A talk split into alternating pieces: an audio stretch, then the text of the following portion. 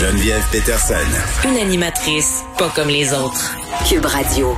Et Vincent Dessoureau est là. Salut Vincent. Salut Geneviève. Tu as été soufflé, j'imagine, comme moi, sur ces images euh, assez perturbantes euh, de ce combat de boxe. En une journal de Montréal, on le voit, le combat euh, entre Marie-Pierre Hull et cette jeune Mexicaine de 18 ans qui est repartie en ambulance. On a craint pour sa vie. Pour vrai, Vincent, ce matin, je te jure, j'ai reviré le journal de bord. Ça me faisait tellement de quoi de voir ça, de l'avoir étendu au sol comme ça. C'était violent. Oui, puis les convulsions, c'est un spectacle qui est, qui est traumatisant pour tout le monde. On peut penser à sa, sa famille, autant que les organisateurs le public qui est là. Euh, et euh, il y a quand même, ça amène, il faut que ça amène une discussion euh, ce qui se passe parce que je sais que c'est c'est quand même, on, les a multipliés dans les dernières années les cas de problèmes majeurs là, de santé à la suite d'un combat, souvent dans les secondes. On l'a vécu au Québec durement, mais c'est pas unique ici. on se pose les mêmes questions aux États-Unis depuis plusieurs années maintenant. Et et, je pense qu'il faut pas avoir peur de faire ce, ce débat-là parce que il y a eu lieu et c'est surtout il y a eu lieu dans les autres sports. Et à un moment donné, les, la boxe devra suivre, même si c'est moins. Écoute, il y a pas de gadget. Là. La boxe c'est simple, simple, simple. Deux ben, personnes qui se tapent dessus jusqu'à temps qu'un tombe. Euh, donc, est-ce qu'on peut rendre ça plus sécuritaire?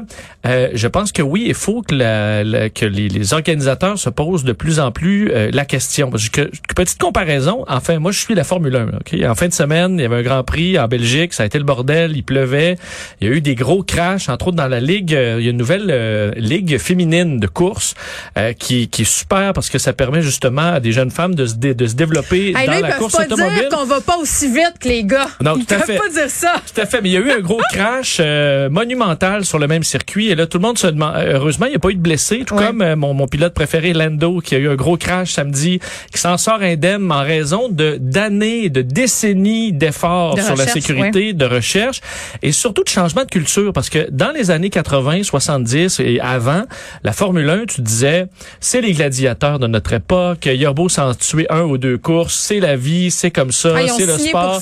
Ouais, et à un moment donné, les gens se sont un peu tannés de ça euh, et maintenant on veut plus en voir des morts en piste pendant des grands prix de sorte que les, les le fait que des événements soient annulés, euh, des euh, qu'on arrête une course parce qu'il pleut trop, c'est normal et les gens le comprennent. football, on sait qu'on a fait tout ce travail là sur les commotions, là hockey, c'est un peu plus lent. Mais est-ce qu'on a fait réellement ce travail-là en boxe? Euh, je pense que non.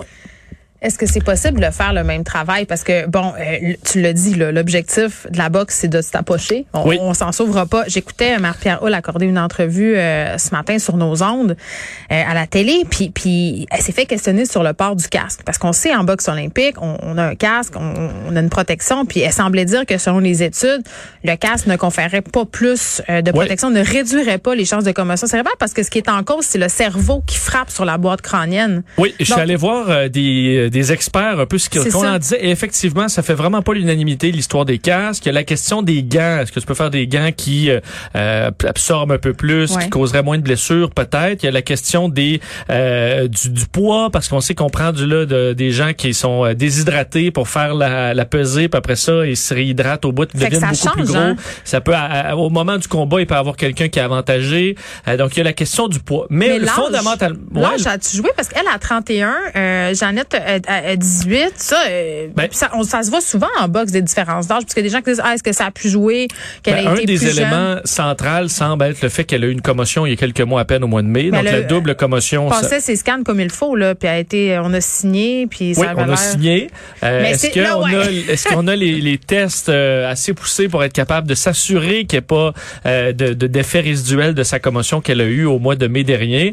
Euh, on peut peut-être en douter, mais je suis allé voir, je suis allé lire le texte d'un médecin euh, neurologue de New York qui a fait, lui, être médecin ringside là, sur des grands combats de boxe. Oui, ceux qu'on voit qui rentrent les, euh, les trucs dans le nez, les Ouais, mais, qui, qui, sont capables, eux, qui ont, le, qui ont le, pouvoir d'arrêter le combat okay. s'il y a un problème euh, médical euh, que eux dénotent. Là, ils peuvent arrêter le combat complètement. Et ce que lui raconte, c'est à quel point, selon lui, avant tout, ce qu'on doit changer, c'est la culture, parce qu'il dit, lorsque moi j'arrêtais des combats, là, parce que je me dis, je vois des indices de, ah, il y a une commotion, il y a quelque chose qui va pas, euh, les pupilles dilatées, il y a peut-être une hémorragie au cerveau. Oui. Au moment où j'arrête les combats, là, souvent, tout le monde se retourne vers moi Ah, le premier étant le combattant que j'ai, à qui j'essaie de sauver, sa famille, son coach. Là, je me retrouve au coin du, ring- du, du ring en train de me faire engueuler, puis il dit c'est un grand coup de fucking, puis fuck Oui, you. parce que c'est beaucoup de préparation, c'est le point culminant, le combat. Il y a beaucoup d'argent impliqué, il y a des bourses absolument incroyables. Oui. Euh, Et t'as la foule qui est là, qui Oui, a payé puis- son puis la billet. culture, tu l'as dit,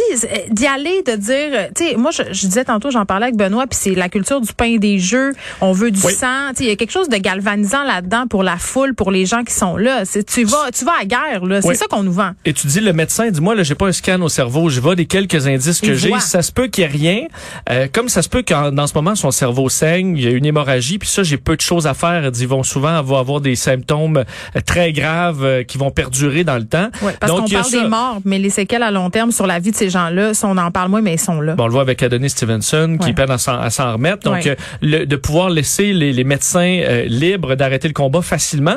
Et l'autre, ce qui semble le point majeur que je disais de plusieurs euh, personnes dans le monde de la boxe ce matin, c'est euh, la culture du, euh, de, en fait, de pouvoir ramener ce qu'on appelle le no mass, qui veut dire no more. Parce que dans la boxe, dans- là, tu vois, j'ai j'ai lu sur la boxe là matin. Mais c'est bien. Dans les années 80, dans un match entre Sugar, Ray Leonard et Roberto Duran. Roberto Duran, à un moment donné, a dit en espagnol no más, qui veut dire no more, j'en peux plus. Ouais. Euh, en voulant dire je suis pas, je vais, je vais perdre, arrêtez le combat. Et ça a été mal vu en boxe. Ça a été vu un peu comme un perdant, comme quelqu'un qui est lâchait. Et plusieurs boxeurs après ça ont repris le, le, le- terme en disant jamais moi je vais dire no more.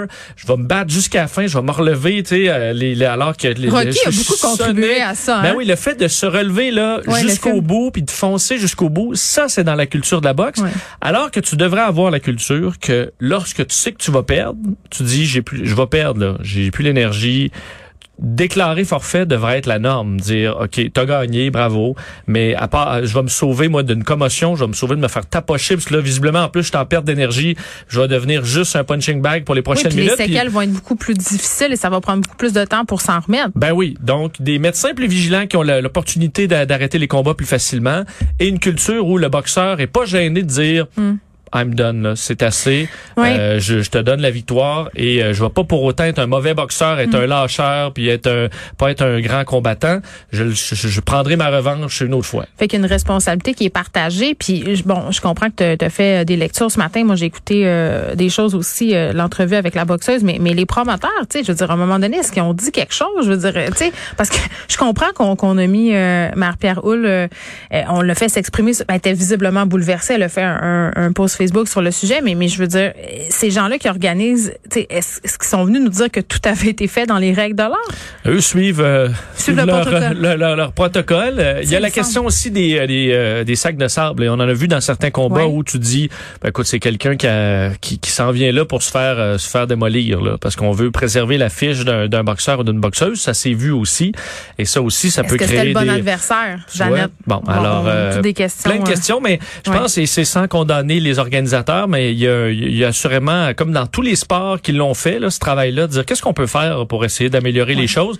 Et ça part souvent de la culture et des fans de dire soyez pas fâchés, se demandez pas un remboursement si un combattant dit c'est correct, Toujours j'en une question d'argent quand même au bout du compte. Hein, si les ligues prennent du temps à, à faire justement ces changements-là qui sont demandés depuis des années, on l'a vu avec la NFL, ça a pris des années, il a fallu des scandales, il a fallu des films. Ben, les combats au hockey, Ben, euh, tu veux pas faire perdre des fans, c'est pas encore réglé. Du spectacle, les compagnies, et c'est pas réglé. Ouais. Ben, en tout cas, euh, on espère euh, que cette jeune fille-là va se rétablir. Elle, elle est plus en danger de mort, mais on ne sait pas euh, ce sera quoi les séquelles auxquelles elle Ouais. va faire Les face. nouvelles étaient meilleures, alors Oui, mais on, quand va, même.